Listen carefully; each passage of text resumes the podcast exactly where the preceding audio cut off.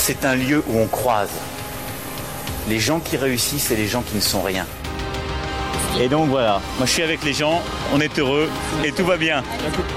On met un pognon de dingue dans des, dans des minima sociaux, les gens ils sont quand même pauvres. On n'en sort pas. Eh bien c'est simple, on a tout misé sur l'esprit start-up.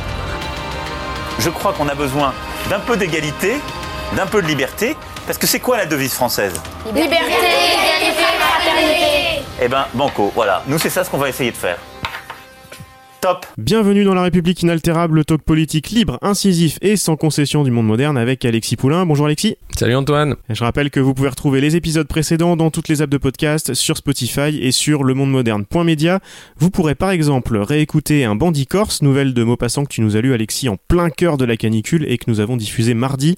La canicule est passée, on s'était moqué du geste héroïque de monsieur de Rugy la semaine dernière qui avait enlevé sa cravate sur les plateaux télé. Ça ne l'a pas empêché euh, d'attraper un coup de chaud ce week-end. Alors bien sûr, on va parler de tout ça. On va parler du recours aux forces de l'ordre décomplexé qui part en vrille totale, mais avant, en quelques mots, ça y est, je crois, Alexis, en reprenant les mots de François de Rugy, qu'on peut dire que La République inaltérable est une émission fasciste. Oh oui, je crois que dès qu'on n'est pas d'accord euh, avec euh, le parti unique de La République en marche, on est forcément rouge-brun ou fasciste ou euh, de toute façon on est infréquentable. C'est catastrophique. Euh, effectivement, il aurait dû euh, boire frais et se calmer à Saint-Tropez, Monsieur de Rugy, parce que euh, personne ne traite ses, adversaires politiques déjà d'ennemis, c'était le cas avant, et ensuite de fascistes. C'est vraiment fascisant pour le coup. On peut y aller. Toutes les digues sont cramées, elles se sont complètement dissoutes.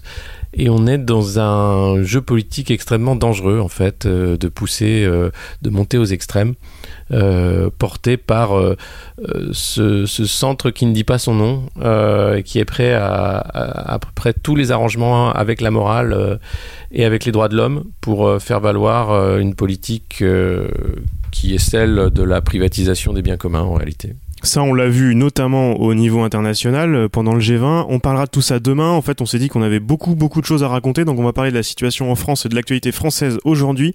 Et puis demain matin, on vous fera un point sur euh, la situation internationale. On parlera du G20, de l'Europe, et puis on parlera aussi un petit peu des camps de concentration à la frontière américaine. Donc vous voyez plein plein de choses sympas. Aujourd'hui, on va parler des mouvements euh, donc euh, écolo, urgentistes, profs. On va parler un petit peu d'Amazon aussi. Donc voilà, c'est l'été, c'est frais. Nous, on va on va rigoler un petit peu. Hein. C'est pendant ces deux épisodes. Pas de reco cette semaine parce qu'on ne va pas avoir le temps. On rappelle juste que le Monde Moderne est partenaire du Festival des idées ce week-end à la Charité-sur-Loire et que ça va être bien et que les infos sont dans les notes de l'épisode. Super, ouais, et que ben, j'y anime une table ronde euh, sur les dérives oligarchiques et monarchiques des démocraties. Ah bah ça tombe bien, on va être en plein dedans cette semaine. Et on est en plein dedans depuis longtemps d'ailleurs. Euh, dans beaucoup de médias, on a entendu surtout parler de la canicule depuis une semaine.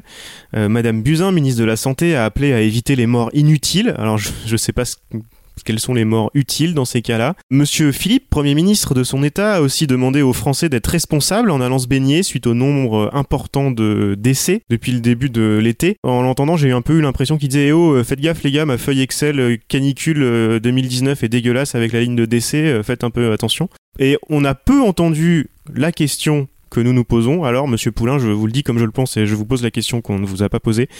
Où est Steve? Et oui, hashtag euh, où est Steve sur Twitter? Parce qu'on est réduit à en parler sur Twitter tellement les médias traditionnels refusent d'en parler, ont peur d'en parler. Je ne sais pas quel est le, terme à employer, mais on a deux morts, deux disparus euh, suite à des violences policières documentées. Euh, Zineb Redouane, dont un dernier rapport d'autopsie contre-rapport euh, fait en Algérie contredit totalement le rapport d'autopsie français et dit bien que c'est un projectile qui a tué l'octogénaire euh, à sa fenêtre et ce n'est pas les suites opératoires. Et ensuite, on a euh, Steve Canisso disparu lors d'une fête. hein. C'était sur les quais, c'était la fête de la musique à Nantes. Et voilà, ça fait plus d'une semaine, on n'a pas de nouvelles de ce garçon.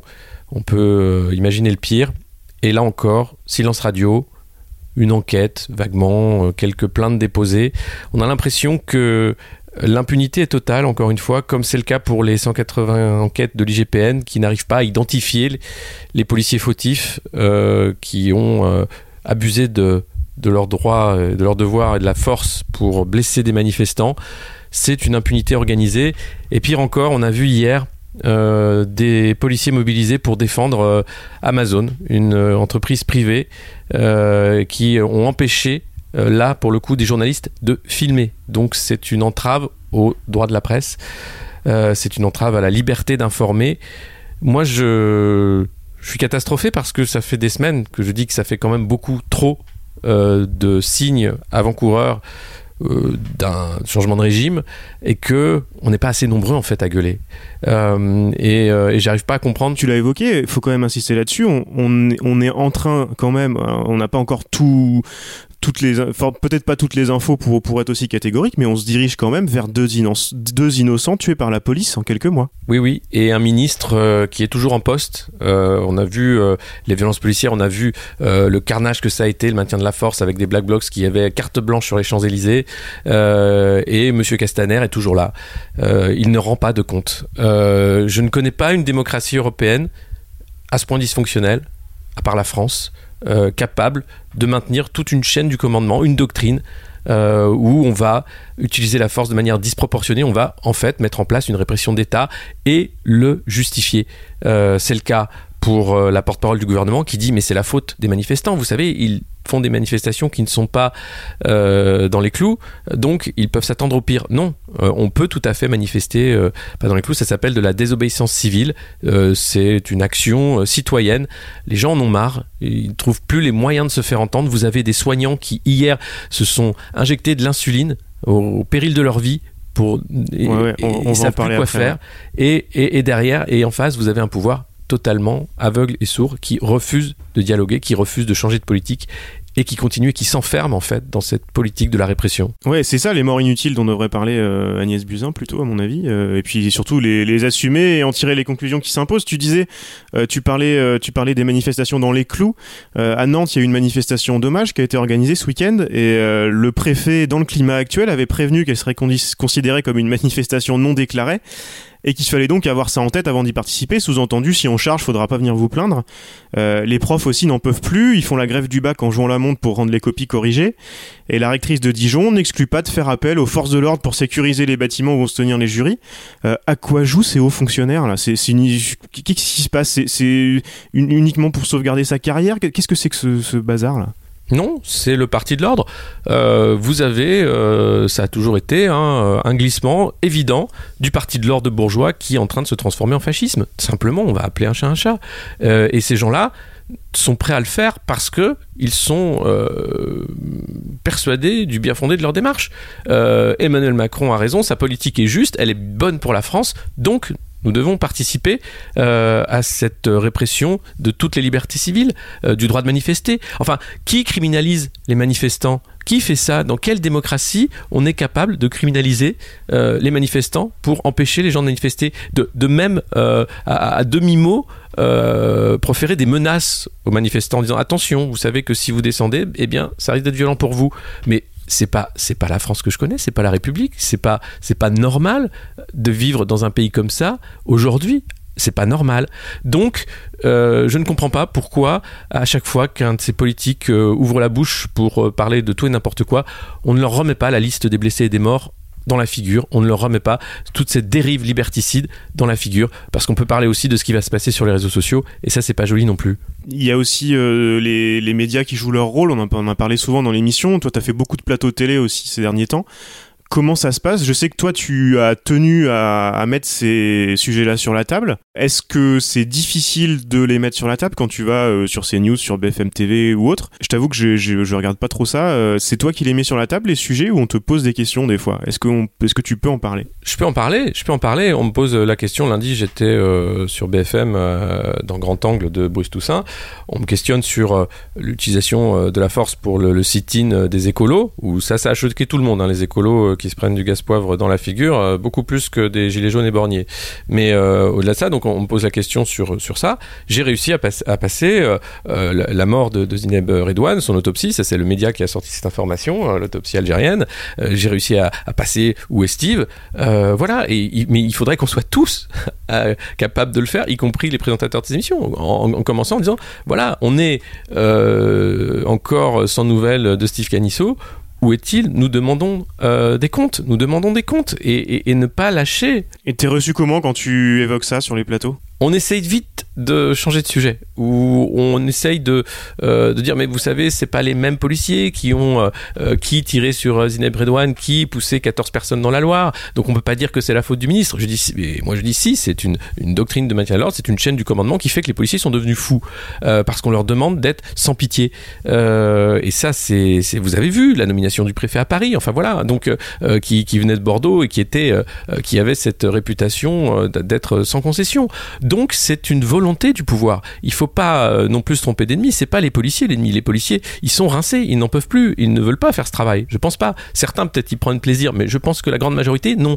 Donc il faut arrêter euh, aussi de, rentrer dans cette euh, fausse guerre en fait d'un peuple contre une police. Non, il s'agit d'un pouvoir liberticide qui est en train de se mettre en place sous nos yeux. Et aucun garde-fou n'est capable d'arrêter ça. Les gens sont dépossédés du, pouvoir et des contre-pouvoirs. C'est-à-dire que c'est le rôle des médias là d'être un, bulldog et de pas lâcher le mollet et de dire vous allez arrêter vos conneries maintenant. Les médias ne font pas ce travail-là. Ensuite, vous avez les partis d'opposition qui devraient faire ça. Les partis d'opposition, ils sont éparpillés et ils sont en train de- d'essayer de, réunir euh, 4 millions et quelques de signatures pour euh, la non-privatisation de l'aéroport de Paris. C'est louable, très bien, mais il y a d'autres choses à faire aussi. Et puis, il y, a- le fait que la 5ème République est un régime complètement euh, dysfonctionnel, disproportionné, qui fait qu'il n'y a pas de contre-pouvoir. Le Sénat a bien essayé, mais ça ne va pas très loin. Quand le Sénat euh, lance une enquête contre les proches collaborateurs euh, d'Emmanuel Macron, eh bien, que, que fait le procureur? Il la classe sans suite. Il y a une protection de facto des cercles de pouvoir. C'est-à-dire que même les contre-pouvoirs sont inopérants en 5ème République. On doit se poser des questions. Tu as parlé de la manifestation euh, écolo sur le pont de Sully à Paris vendredi qui a été dispersée, alors si on en croit de Rugy, pour que les gens s'en aillent. Euh, il a, on l'a entendu aussi dire que le temps n'était plus aux manifestations parce qu'on on sait bien, ils sont tous là. Mais moi, moi, je travaille pour les solutions, les solutions, les solutions. Par contre, ce, ce- que tu disais, ça, ça a choqué. Ça a choqué à l'étranger aussi, parce qu'on voit euh, jusque-là, on nous expliquait que euh, que les policiers euh, étaient menacés, que notamment dans l'histoire des gilets jaunes. Donc c'était hein, là, on les voit, ils ont le calque sous le bras, ils sont visage découvert en plus, plus rien à foutre. Et euh, et même même Jean-Michel Apathy sur Europe 1 a commencé, j'ai vu, je sais pas si t'as vu ça, a commencé à s'indigner. Euh, Est-ce que ça peut aller un, peu plus loin? Moi, je, je te l'ai raconté, j'ai vu Marlène Schiappa aussi expliquer que oui, mais bon, euh, ah, on sait bien, les vidéos sur les réseaux sociaux, ça fait de l'indignation, mais euh, elles sont souvent, elles sont souvent tronquées, elles sont mises hors contexte. euh, bon, ils ont du mal à, tenir, ce discours-là quand même face à ces vidéos-là. Mais ils, pe- peuvent plus tenir ce discours-là en fait. C'est-à-dire qu'on sait que le, roi est nu, hein, mais c'est-à-dire qu'à un moment, quand même, c'est des êtres humains fonctionnels, j'espère, et ils se rendent compte que ça peut pas, ça peut pas continuer. Enfin, ils peuvent pas justifier une telle chose. S'ils le font, ils deviennent complices de quelque chose de très grave. Euh, ils ne peuvent pas se prétendre des défenseurs de l'ordre républicain et en parallèle euh, euh, donner carte blanche aux milices, parce que c'est de ça dont il s'agit. Donc ça peut craquer, mais pour que ça craque, il faut un tir de barrage large, c'est-à-dire qu'il faut que tout le monde, comme je le disais, tous les gens qui ont un petit pouvoir, un petit contre-pouvoir, doivent maintenant dire stop, ça suffit, ça suffit, ça ne peut pas continuer comme ça, et, et, et, euh, et trouver les moyens de faire que ça s'arrête. C'est-à-dire, c'est pas juste dire ça suffit parce que euh, on peut le faire longtemps, euh, mais et, malheureusement, moi, j'ai pas les moyens. Enfin, on est, on est, même, même le collectif, ça va être très difficile. La seule solution, c'est le nombre. C'est qu'à un moment, Extinction Rébellion, après ce qu'on a vu sur le pont de Sully, ils étaient peut-être une centaine. Et bien, à la prochaine manif, ils vont peut-être être des milliers. Là, ça va être plus compliqué encore. La, désobéissance civile, c'est ça, c'est que plus on est nombreux, plus c'est normal finalement euh, de, de, bah, de, lâcher l'affaire. Bon, bah, on doit changer les choses. Que font les gens? Ils en sont là parce qu'il n'y a plus de moyens de s'exprimer politiquement à part la désobéissance civile, à part la manifestation, à part euh, même des actions euh, spectaculaires, dangereuses, comme, euh, comme ce qu'ont fait les, soignants. C'est ce que j'allais te dire. Mardi, il y a eu cette scène incroyable devant le ministère de la Santé, puisqu'ils sont plus, ils sont pas, ils sont pas écoutés, avec des soignants qui étaient partis pour se suicider à petit feu en s'injectant de l'insuline, plusieurs injections euh, dans l'après-midi. Ils ont été évacués par les forces de l'ordre aussi, pour ne pas avoir de mort inutile, j'imagine, devant les fenêtres de Madame Buzyn, surtout pour la com. Là encore, on va nous dire que c'est un manque de responsabilité envers les patients et les collègues, que ces fonctionnaires sont des privilégiés comme les, copies du bac. Ça tient encore ce discours-là ou? Mais non, ça, enfin, oui, ça tient pour eux. C'est-à-dire qu'il y, a, une sphère euh, euh, du parti de l'ordre, du pouvoir, qui pense qu'ils sont dans leurs droits et qu'ils ils sont là pour défendre la République contre des factieux, des séditieux, des fascistes, enfin tous les mots qu'on a entendus euh, pour euh, discréditer les opposants, simplement les opposants, des gens qui disent simplement, mais arrêtez cette politique, elle est catastrophique, euh, et, personne ne veut l'entendre. Mais malheureusement, vous avez des gens qui sont là pour dire ce que, ce que vous êtes en train de préparer, c'est une politique du pire. Pourquoi on l'accepterait? Non, euh, on n'a pas à l'accepter. Si ça fonctionne, alors il y a une opposition politique qui fonctionne, il y a des contre-pouvoirs qui fonctionnent, et on peut remettre un débat démocratique. On n'est pas censé accepter tout euh, de ce que propose euh, la République en marche. Enfin, c'est pas comme ça que ça fonctionne. Peut-être dans la tête d'Emmanuel Macron, oui, parce qu'il veut aller vite, il veut dire regardez, j'ai complètement changé ce pays, mais est-ce qu'on a envie qu'il change comme ça ce pays? Euh, Beaucoup de Français non, n'ont pas cette envie-là, certainement pas. Et ce qu'ils n'ont pas compris, c'est que la radicalisation dans les modes d'action, notamment des soignants, c'est juste c'est juste qu'il y a plus, il a pas d'autre solution. tout, le reste n'a pas marché, donc ils en sont là, c'est ça qu'ils ont du mal à comprendre aussi. C'est-à-dire que vous aviez, euh, avant vous aviez le discours, vous, vous, voulez que je crée de la dette Quand on avait des soignants à bout qui étaient devant Fillon ou devant Macron. Aujourd'hui, alors ça y est, les économistes euh, qui étaient orthodoxes hier commencent à dire que c'est pas grave, on va créer de la dette. Finalement, c'est pas si grave la dette. Évidemment que c'est pas grave, c'est de l'écriture et on en a besoin pour euh, donner justement un peu d'air. Mais en parallèle de, cette dette qu'on va créer, on va, enfin, on va, le pouvoir prépare une casse des services publics pour essayer de, faire des coupes budgétaires partout pour dire regardez, je suis quand même un peu économe. Et ça, on va se réveiller avec une sacrée gueule de bois quand on va se rendre compte que l'école est en lambeau, l'hôpital est en lambeau, qu'il n'y a plus de services publics et que, eh bien, on va repayer des impôts dans quelques temps. Là, on a baissé parce que, voilà, il y a toujours des échéances électorales qui font qu'on baisse et puis après, c'est des impôts un peu cachés qui vont remonter. C'est encore la CSG, c'est encore la TVA, c'est encore euh, ces impôts qui sont en plus injustes, euh, qui vont petit à petit comme ça euh, reprendre le niveau. Donc c'est une arnaque complète. Il faut, il faut le dire, il faut le dénoncer. Enfin, je comprends pas que, je, oui, je comprends pas l'apathie de, de mes contemporains voilà. Quand des agents publics à bout emploient des méthodes comme ça, euh, là, la, police va les chercher. Par contre, euh, quand euh, les, les gros privés sont en difficulté, on envoie la police aussi. On protège Amazon. Ça a commencé mardi matin par Cédric O, le secrétaire d'État au numérique, qui s'est transformé en community manager de Jeff Bezos. On commence à avoir l'habitude. Hein. Euh, Google s'était emparé aussi des comptes Twitter de la présidence il y a quelques temps. Cédric O donc se félicitait de 1800 nouveaux emplois d'Amazon en France, en vantant évidemment les mérites de la politique d'attractivité du gouvernement et les emplois créés par la tech. Alors c'est très très vague. il y a rien qui va dans ce tweet quand on connaît les pratiques brutales de management et l'évasion fiscale pratiquées par le géant américain, avec ce fantasme toujours que ces nouveaux emplois seront plus nombreux que ceux détruits par les industries remplacée par Amazon. Ça, on y croit beaucoup encore au gouvernement. Aux États-Unis, il y a des élus qui luttent contre l'implantation d'Amazon dans certaines villes, sans avoir peur de passer pour celui qui a refusé quelques centaines de jobs, parce que c'est là-dessus qu'il joue, hein, Amazon. On s'interroge euh, souvent sur le message à faire passer à gauche. On en parle un peu dans toutes les toutes les semaines dans cette émission-là. Euh, on en parlait un petit peu tous les deux cette semaine. Il, faudrait commencer, à mon avis, à faire comme euh, certains démocrates font aux États-Unis, en imposant dans le débat public deux choses et, je commençais à chaque fois sur ces questions-là de parler de taxes et de régulation. Point. Taxes, régulation, taxes, régulation. Et chez nous, au contraire, on envoie la police au secours d'Amazon. Des militants qui étaient là aussi non violents, un peu comme sur le pont de Sully euh, vendredi, sont intervenus à Paris mardi au siège d'Amazon France. Quelques heures, peut-être même quelques minutes après le tweet du secrétaire d'État. Des fois, c'est assez drôle ces télescopages-là. Ils ont été délogés par les forces de l'ordre qui ont même raccompagné des journalistes au métro pour les empêcher de filmer je me pose quand même la question, euh, police républicaine ou milice privée, on peut, on peut commencer à se la poser cette question-là. Qu'est-ce que ça t'inspire? Ça m'inspire une dissonance cognitive en fait. Euh, on a vu déjà euh, les images du, service national universel qui montraient dans quel délire on pouvait s'enfermer là-haut.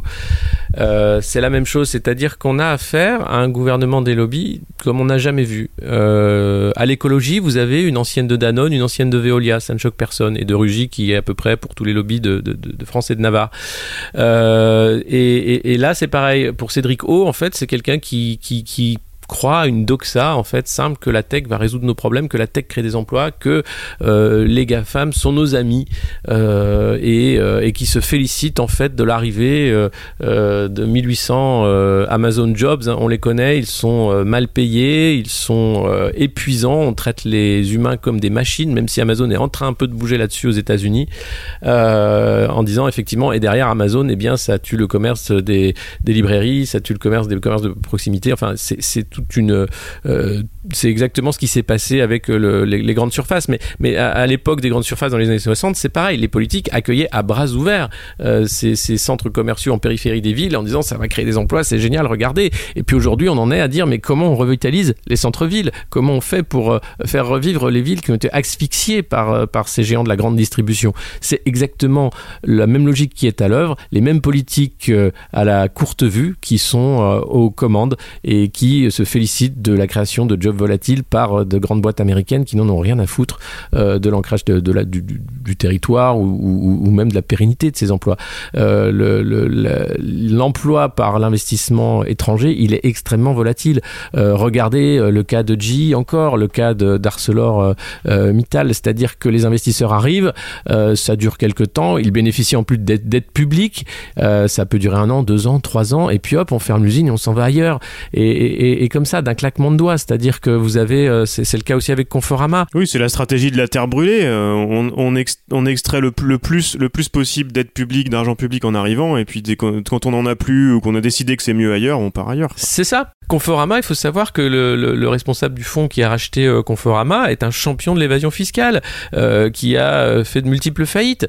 Euh, ce garçon va garder ses millions, il n'y a aucun problème. Mais les gens qui y ont cru, qui sont euh, qui, les 1800 emplois qui vont être là pour le coup euh, supprimés, ils n'y sont pour rien. C'est d'une injustice, encore une fois, flagrante. C'est-à-dire que c'est ce principe-là, en fait, de croire à, au ruissellement ou à l'investissement, eh bien, il a ses limites. la réalité, elle est que euh, l'investisseur, il est toujours là pour du court terme, il est toujours là pour récupérer ses billes et, il n'hésitera pas à sacrifier les emplois parce que c'est ce qu'il y a de plus facile, de plus rapide euh, pour faire un retour sur investissement. Est-ce qu'on va pas être obligé avec euh, le, début de ce qu'on appelle le techlash aux États-Unis euh, Mais c'est tout simplement la société civile qui commence à se rebeller contre les big tech. Faut, pas, faut, pas tourner autour du pot.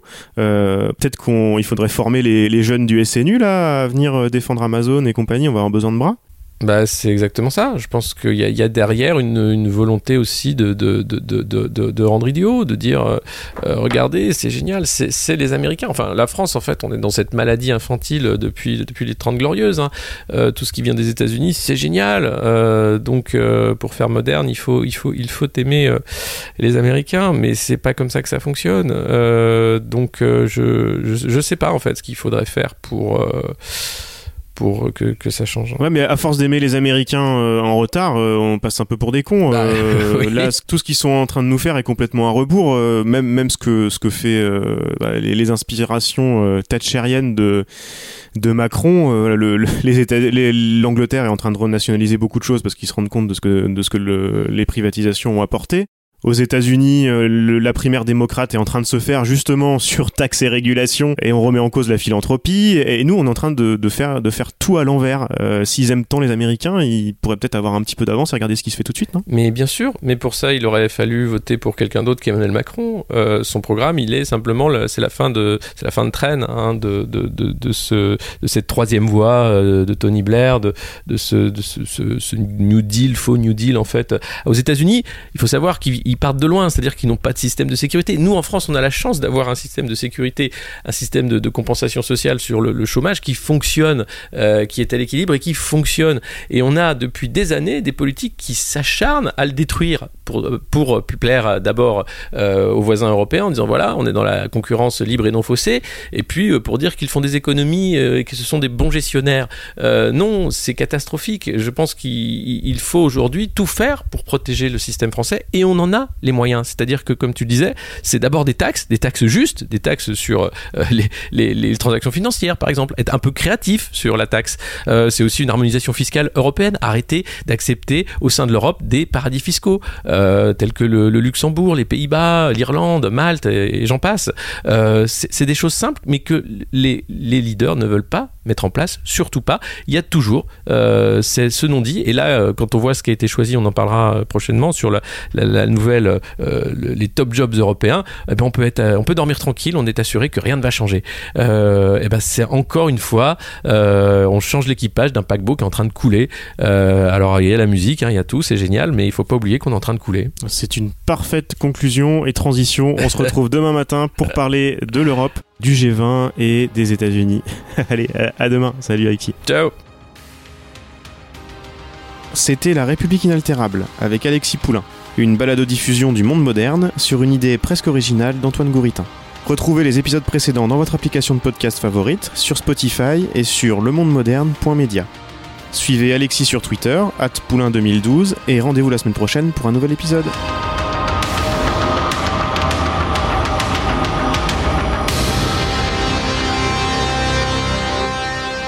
Top